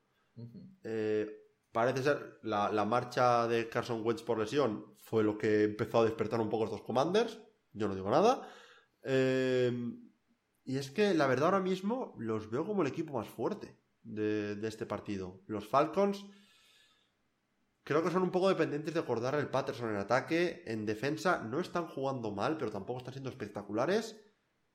Mm, Yo puedo ver a los Commanders cerrándose bien en defensa, parando a cortar el Patterson, parando este ataque y con su, y con su propio ataque haciendo lo suficiente para ganar. Sí, yo la verdad es que creo que veo, veo más claros aquí a los Commanders, porque la verdad es que los Falcons no me han estado encantando. Están un poco en ese punto en el que parecía que incluso podían llevarse su división y ahora cada vez más los veo más lejos de llevársela. Eh, Es- está- están cayendo un poco a lo que esperábamos de... A ver, siguen estando peleando por la división realmente. Están 5-6, los eh, Buccaneers están 5-5. sí, a ver, yo creo que Eh, están un poco en ese punto de que si- están- si, los Buccaneers hubieran estado 4-7, si los Buccaneers 4-7. estuvieran donde te esperábamos todos que, que- que estuvieran, al final aquí no habría ningún ápice de duda, pero yo creo que estamos viendo un récord de 5-6 y estamos considerándolo como si fuera un equipo mejor de lo que es. Bueno, entonces los dos podemos estar de acuerdo en que votamos a los Commanders y podemos pasar con ello al siguiente partido que enfrenta ya en la franja de las 10 de la noche a los Chargers contra los Cardinals. Unos Cardinals que todavía no han, no han recuperado a Kyler Murray. Y Está unos- ocupado jugando a Warzone. Básicamente ha dicho, oye, ¿cuál es la mejor manera en la que yo puedo quedarme en mi casa jugando a Warzone? Ah, sí, toma.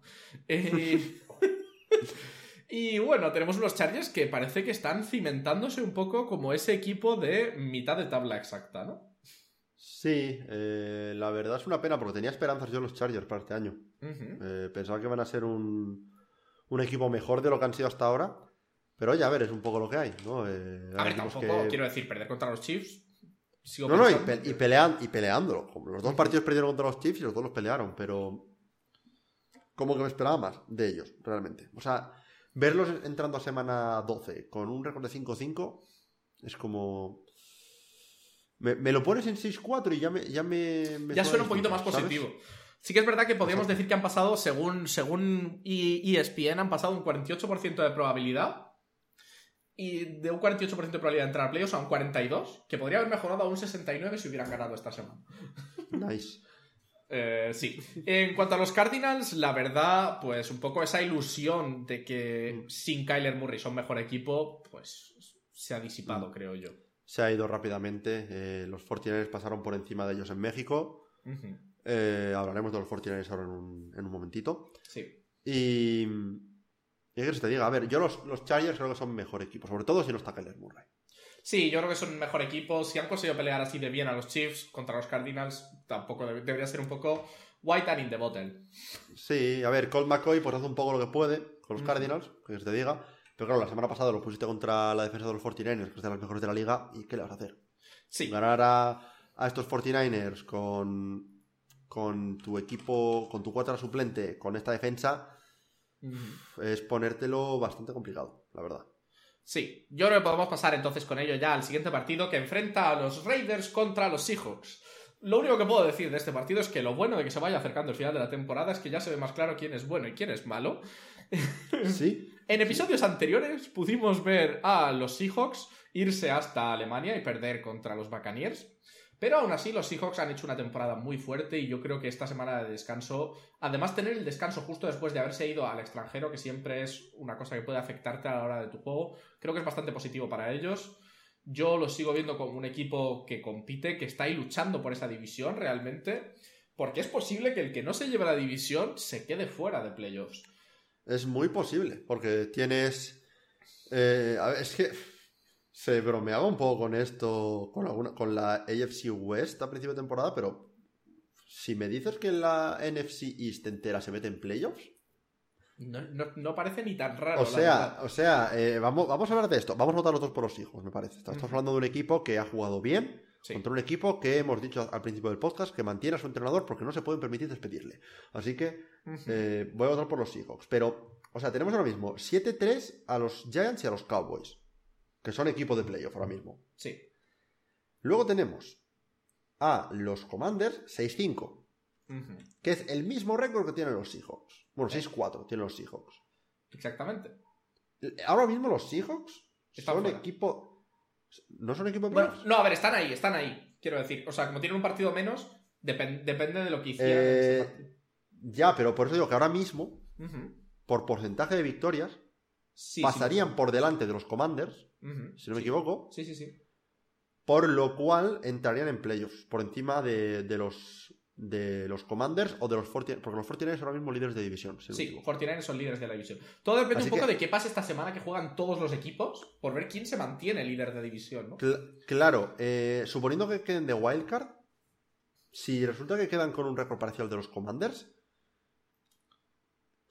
podríamos ver a los Commanders dentro de, de, de Sí, ya, habría que ver cómo va el tiebreaker, porque como no se han enfrentado los equipos, no sé muy bien en este caso qué es lo que decide el Eh, tiebreaker. irían eh, victorias contra rivales comunes, si no Sí, me o sea, que equivoco. habría que ponerse allá a hacer el análisis más Eh, sí, luego hay que si victorias dentro de la, de la división, que si victorias dentro de la conferencia, que si victorias fuera de la conferencia, que si puntos anotados, me parece que hay, un montón de tiebreakers y al final todo se lanza una mordita, si no, si no tal, así que...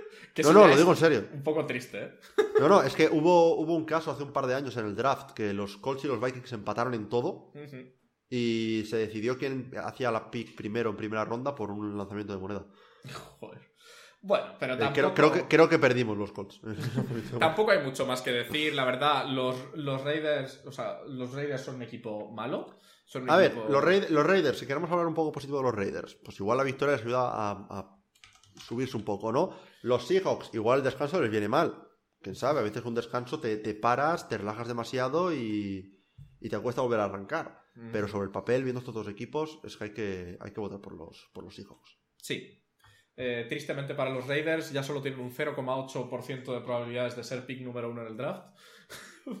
Pero bueno, yo creo que podemos pasar ya al siguiente partido, que es, yo creo que es un poco casi igual de claro Ti- entre ¿Tiene- los Rams. ¿tienen, ¿Tienen su pick de primera ronda en el draft? Eh, no lo ¿Raiders? sé. ¿No lo usaron para conseguir a Davante Adams? Habría, habría que verlo. Es posible que no, ¿eh? Es posible que no, pero, pero quiero decir... Pues no lo sé. Igual, igual, igual usaron otra pick de primera ronda, pero bueno, da igual. Sí. Pasamos al siguiente partido. Pasamos al siguiente partido que enfrenta a los Rams contra los Chiefs y yo creo que es un poco misma historia, pero con un poquito diferente, un par de cosas diferentes. Es decir, los Rams están siendo una de las grandes decepciones del año y podemos decir básicamente que su temporada un poco ha llegado a su fin. O sea, con, con, esta, con este último partido em, realmente se pusieron un poco ya el, el último clavo en el ataúd, ¿no? El último partido que jugaron. ¿O me estoy equivocando yo? Sí, Mm, perdieron contra los. Sí, sí, sí. Perdieron contra los Cardinals. Y sin Mm, embargo, los Chiefs no bajan la marcha. A ver, ¿qué quieres que te diga? Los Rams van 3-7, acaban de perder contra los Saints esta semana. Eh, no les veo con posibilidades de entrar en playoffs. Incluso con una, con una NFC que estamos viendo que 6 victorias ahora mismo te mete en la pelea, básicamente.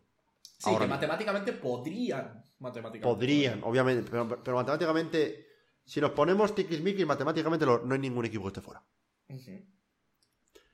Eh, los Chiefs, por otro lado, están jugando al nivel que esperamos de los Chiefs. Son primera seed de la AFC. Eh, están moviendo el balón como quieren contra todo el mundo. Travis Kelsey viene a jugar otro partidazo. No veo mundo en el que eh, alguien vote seriamente por los Rams ahora mismo, viendo cómo están jugando estos dos equipos este, año. Sí, básicamente. O sea, tampoco. tampoco es que no, no hay, no hay más que mirar. O sea, realmente. Es que, es que, a ver. mm, Ya, ya entramos a la temporada con, lo- con las dudas de la lesión de Stafford del codo. Al final resulta que pudo jugar, pero no estaba del todo bien. El ataque no está rindiendo. La defensa ha dado un paso atrás todo el mundo, sal- salvo quizá Aaron Donald. Eh, los Chiefs. Y, Sí. y- y- y hasta que se demuestre lo contrario. Ya es que incluso contra los Rams y co- y contra casi cualquier otro equipo de la NFL. Dame a los Chiefs. Sí, yo creo que vamos a pasar con ello al siguiente partido que nos enfrenta a los Saints contra los 49ers. Pues unos Saints que básicamente vienen de hacer un gran partido contra esos Rams que hemos dicho. Básicamente decidieron poner a Andy Dalton al mando del equipo y la verdad es que después de esos tres touchdowns como para no o como para quitarlo, ¿no? Eh, sin embargo, los 49ers son un equipo que estábamos siempre diciendo que estaban ahí, que estaban calibrando, que tal, y yo creo que ya esta semana podríamos decir que han terminado el trabajo de calibración, ¿no?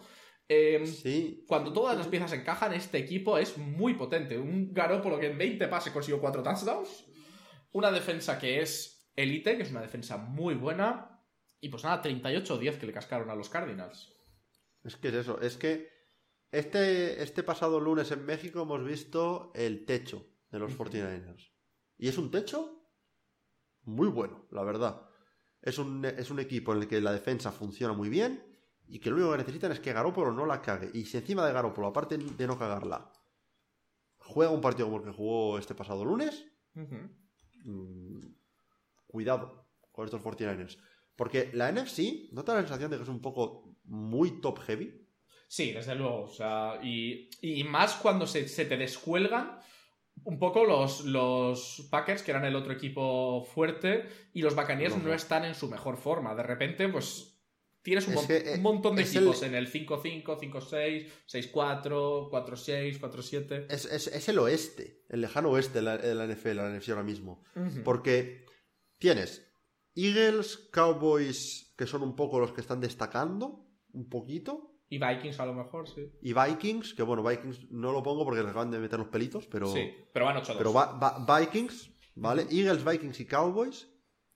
Luego tienes un segundo tier que tendrías a los 49ers, a los Seahawks, Seahawks, Giants y metería a los Buccaneers y a Commanders también. Sí.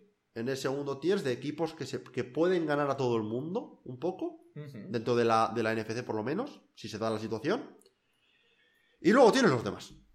Sí, que bueno, entre los demás destacarían igual un poco los, los Lions y los Falcons, pero por lo demás. poco- Pero, pero, pero ¿hasta qué punto destacan los Lions y los Falcons? Porque han estado jugando contra el resto de equipos de ese otro tier de la, de la NFC. También es verdad, también es verdad.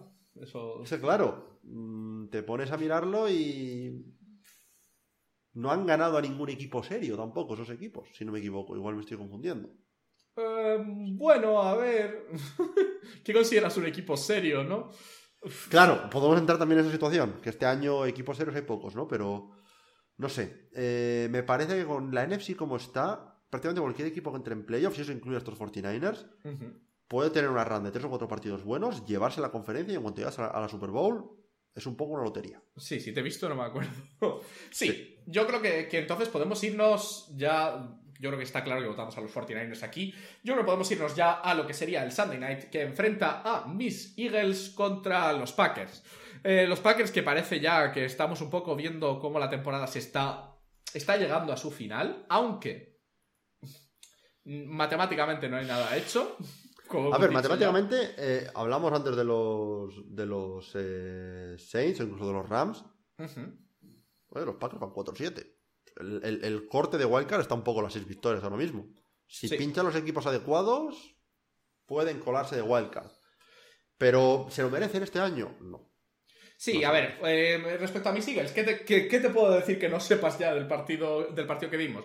Bueno, se notó la falta de Goedert, que la verdad mm, eh, ha sido, yo creo, una falta bastante importante para un, para un equipo de los Eagles que al final utilizaba mucho esa cosa de tener varias opciones a las que pasar y sin la cosa se quedó un poco en que no tengo tantas opciones a las que pasar como pensaba, ¿no? Tenemos ahí Sí, a... como, como que, como que te queda un, un- un funnel, un poco un- un- un- una visión de túnel de que con la falta de Dallas Gather tienes solamente a AJ Brown y a Davonta Smith. Y AJ Brown estuvo muy cubierto, un tra- buen trabajo, podríamos decir, un poco por la defensa de los Colts en realidad, de mantener eso, eso ahí parado. Eh, sí que es verdad que aún así, como cosa positiva, lo que puedo decir es que al final rematamos los partidos.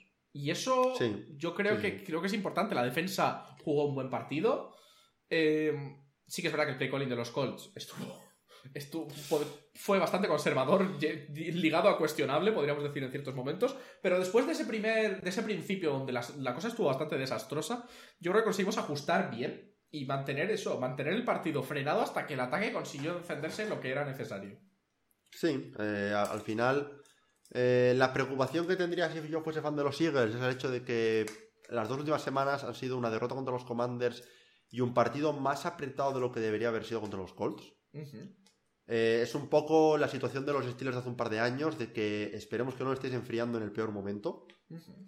Pero, ¿qué quieres que te diga? Al final, si les hemos dado un pase a los Vikings durante gran parte de la temporada por ganar partidos un poco de forma dudosa, a los Eagles por tener dos semanas un poco más flojas no podemos bajarles del pedestal. Siguen siendo el equipo a ganar en la NFC, siguen siendo la primera seed, y se enfrentan a unos Packers que, lo digo siempre, sobre el papel, tú miras el roster y ese, ese roster tiene talento, pero no rinde esta temporada por lo menos.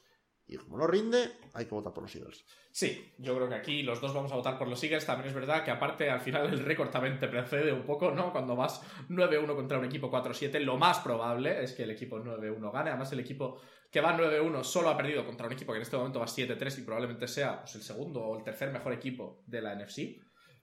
Y yo creo que podemos pasar ya con ello. Mm, te has confundido porque habéis perdido contra los Commanders, no contra los Cowboys. Ay, Pero- Commanders, no pero- Cowboys. Pero, Sí, sí, pero pero sigue. bueno. Aún así, un equipo que va 6-5, pero Sí, sí, si- sigue siendo un equipo que está ahora mismo pelando por los playoffs. sí. O sea, Y yo creo que podemos pasar entonces con ello al Monday Night, que enfrenta justo a esos Colts contra los Steelers. Yo creo que es el partido más fácil que, que os A ver. echar en cara, quizá. eh, creo que es el más fácil que nos queda. Salvo Eh, los Texans. Mm, a ver, pensando que os quedan los- Tenemos, tenemos Colts, te- te- tenemos Colts, tenemos Steelers, tenemos Colts contra Colts, eso igual lo ganamos. Eh, tenemos Steelers, tenemos eh, Cowboys, tenemos Giants, tenemos Texans. Básicamente tenéis NFC East, o sea, un poco. O sea, Sí, porque contando lo de mitad- ahora, y Vikings también nos queda. Y Vikings. Y Chargers. y Chargers. O sea, es el partido, sobre Es el el papel, partido el segundo partido más fácil. Bueno, sí, cierto, el segundo más fácil, los los Texans. Eh, aún así, volví a ver un ataque que no me inspira nada. Eh, empezamos muy bien. El primer drive hicimos un muy buen primer drive. Y ahí murió el equipo en ataque, básicamente. Eh, entre primer down era igual a carrera por el centro.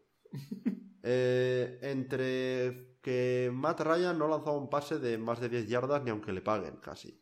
En un cuarto y 21 en el que te estás jugando el partido, lanzas un check down a, a la línea de scrimmage. Pues hombre, mal vamos. Eh, aunque se lanzado un, un uno contra uno Michael Pittman, a ver si por, lo- por un casual sale. ¿Sabes? Que no te pido que conviertas un cuarto y 21, pero por lo menos intenta algo. Eh, no sé, la defensa sigue jugando a un nivel de élite. Yo creo que ya puedo decirlo, la defensa de los Colts es de élite este Sí, año. y podemos decir que está bastante underrated, o sea, que la gente no, no lo piensa. No habla, no habla lo suficiente de ella, pero es un poco similar a los Broncos. Yo es que lo veo y la gente se ríe mucho de los Broncos porque tienen a Russell Wilson de quarterback y todo eso, pero los Colts estamos en la misma situación. Sí. O sea, sí, sí que es verdad que sin no- haberos no- gastado tanta pasta en el quarterback, pero. Eso sí, eh, pero no, no sé, no sé si ten- yo creo que si metemos más de 20 puntos en todos los partidos, tenemos un stat parecido al de los Broncos, ¿eh? Con los 18. Pues sería relativo, relativamente tal. De hecho, ¿Qué? si, si te hago cálculo rápido, contra los Eagles hubierais ganado. eh, Contra los Patriots no os hubiera valido, pero contra los Commanders sí. Contra los Titans os hubiera valido. Contra. El- en los dos o solo en el primero? No estoy- el, el- el primero solo, creo, ¿no? El segundo. El solo, segundo perdón. solo, el segundo solo. Eh, y os hubiera valido también. No, mm, ya está, hubiera sido un poco te- todo. Pero son, son tres wins. O sea, son- estaríamos, estaríamos hablando de un equipo que ahora mismo estaría 7-3-1. Sí, sí, sí. La verdad es que cambiaría bastante vuestro. Meter 20 puntos por partido, ¿eh? Que es un poco, yo creo que lo, lo- lo mínimo exigible a un equipo NFL hoy en día. Sí, eh, yo creo que sigue siendo verdad al final que seguís teniendo problemas, seguís teniendo problemas de play calling, de, de rendimiento, de ataque y no se van a solucionar muy rápido. Y luego, por otro lado, están los Steelers, que, eh, oye, tuvieron uno de sus mejores partidos ofensivos del año. A nivel de anotar puntos, por lo menos, eh, esta semana pasada. Le pelearon los Bengals, que es un equipo que está luchando por los playoffs. Eh, oye, quién sabe, los Steelers suelen tener el número cogido a los Colts. Ya como franquicia. De hecho, eh, fue el año pasado, hace dos años, que. Fue hace dos años que todo el mundo decía. Bah, los Colts ganan de sobra a los. A los Steelers. eh, no debería ser problema. Tal. Acaban de perder contra el. Contra. Contra los Commanders. Habían perdido la. Bueno, el Washington Football, Team de aquella. La temporada invicta hasta el momento. Todo el mundo decía que estaban en la B, que era imposible que perdiésemos. Y, y yo lo dije cuando hacíamos predicciones. Digo, los Colts llevamos sin ganar a los Steelers en Heinz Field desde vete a saber cuándo. Y palmamos. Y palmamos fuerte. Yo a los Steelers les tengo miedo siempre. Aún así, voto a los Colts. Todo contrato. Pero, pero, pero cuidado a este partido para, para Indianapolis. Yo después de lo que vi, después de algunas cosas que he visto, creo que voy a confiar en los Colts esta semana, más que nada porque los Steelers no me están gustando muchísimo y estoy viendo destellos en los Colts y una defensa muy potente contra un ataque que no está siendo espectacular, que incluso aunque haya tenido su mejor partido, la verdad, no me está encantando. Y yo creo que podemos cerrar un poco con ello nuestras predicciones de la semana, podemos hacer un recap rapidito. Vamos Eh, recap ra- rapidito. ¿Are you ready? I'm ready. Bills Lions. No, Bills. esa... Ah, no, voy bien, No, perdón. no, mis Lions. Vale. Va bien, va bien. Bills Lions, Bills, sí. Giants Cowboys. Cowboys. Tú preguntándome si estoy preparado para que al final lo estuvieras tú, pero bueno, en fin, la, hipoc- la hipocresía. Sí. Patriots Vikings. Vikings. Broncos Panthers. Broncos. Panthers. Buccaneers Browns. Buccaneers. Ravens Jaguars. Ravens. Dolphins Texans. Dolphins. Bears Jets. Jets. Bengals Titans. Titans. Bengals. Falcons Washington. Washington. Chargers Cardinals. Chargers. Raiders Seahawks. Seahawks. Rams Chiefs. Chiefs. Saints 49ers. 49ers. Packers Eagles. Eagles. Y Steelers Colts. Colts. ¿Cómo se nota cuando se va acercando ya al final de la temporada? Como todo empieza a estar más claro. y, Sí. y empiezan a alinearse más las predicciones. Eso, eso sí, eh, yo tengo claro que algunos de estos partidos del final, de, de la franja de las 10 para, para- en adelante, los, fa- lo fallo. Porque salvo en un partido he votado todo por los locales. Algún Mm. visitante va a ganar. Probablemente los Steelers. Habrá que verlo. Pero bueno, vamos ya a nuestro off topic.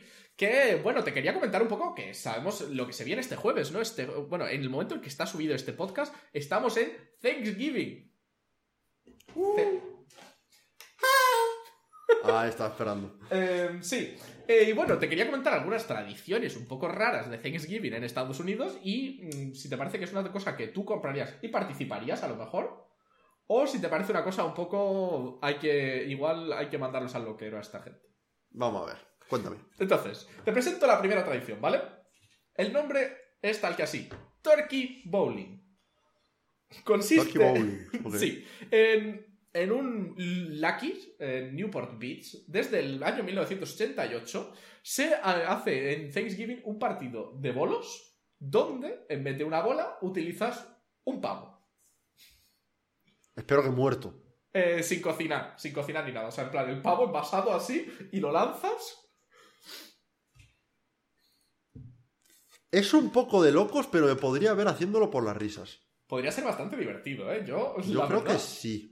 O sea, que le, Yo creo le que damos un sí. J a esto, ¿no? Te he pasado una foto para que puedas verlo, para que puedas Yo creo ver que cómo- sí. Estoy viendo la... Hostia, encima en el supermercado parece, ¿no? Claro, claro, es, el- es un, es un supermercado que se llama Lucky, que básicamente inventó un poco esta tradición. Lo compras, ¿no? Lo compro. Vale. La siguiente tradición se llama Turduken. O Tardaken. Vale, El tar- Tardaken, sí. Esto- Mm. esta palabra me suena, por lo menos. Vale. Entonces, un pavo a veces no es suficiente. Sí. Entonces, a veces lo que nosotros queremos es rellenar un pavo.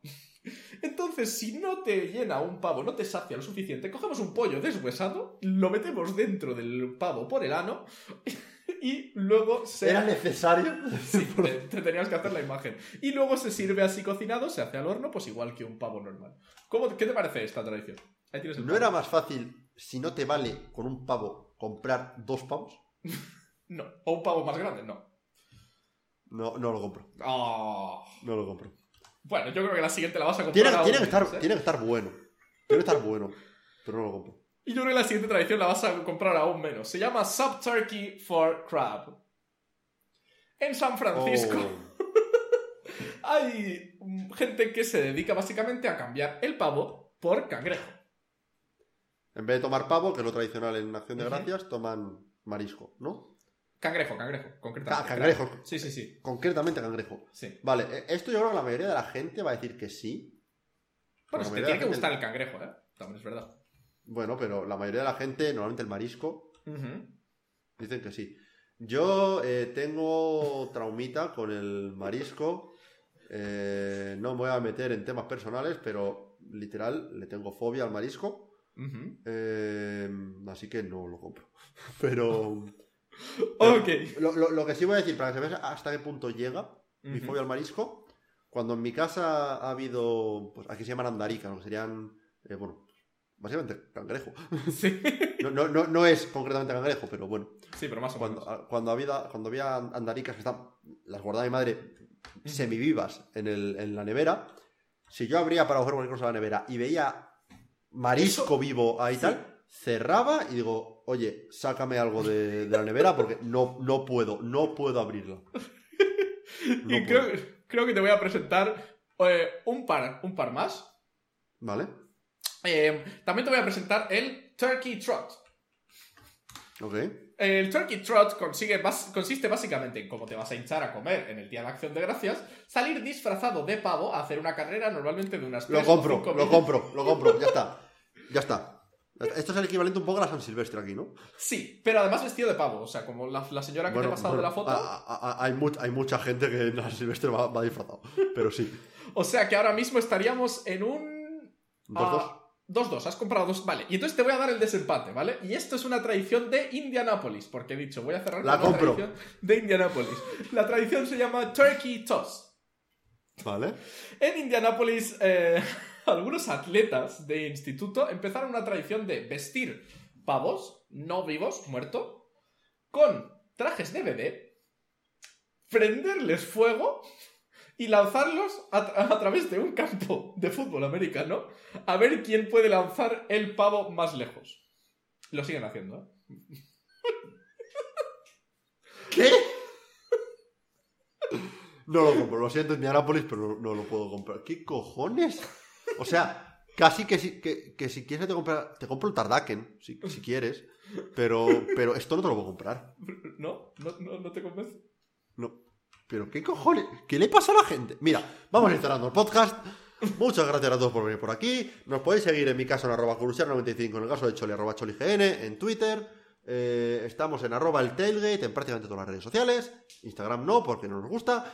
Eh, en YouTube, en el tailgate, en Spotify, en iBooks, en Apple Podcast, en la plataforma de tu primo que ha creado una plataforma la semana pasada. Estamos ahí también. Muchas gracias. Nos vemos en la próxima. Choli, ¿qué cojones me has traído aquí? ¡Adiós!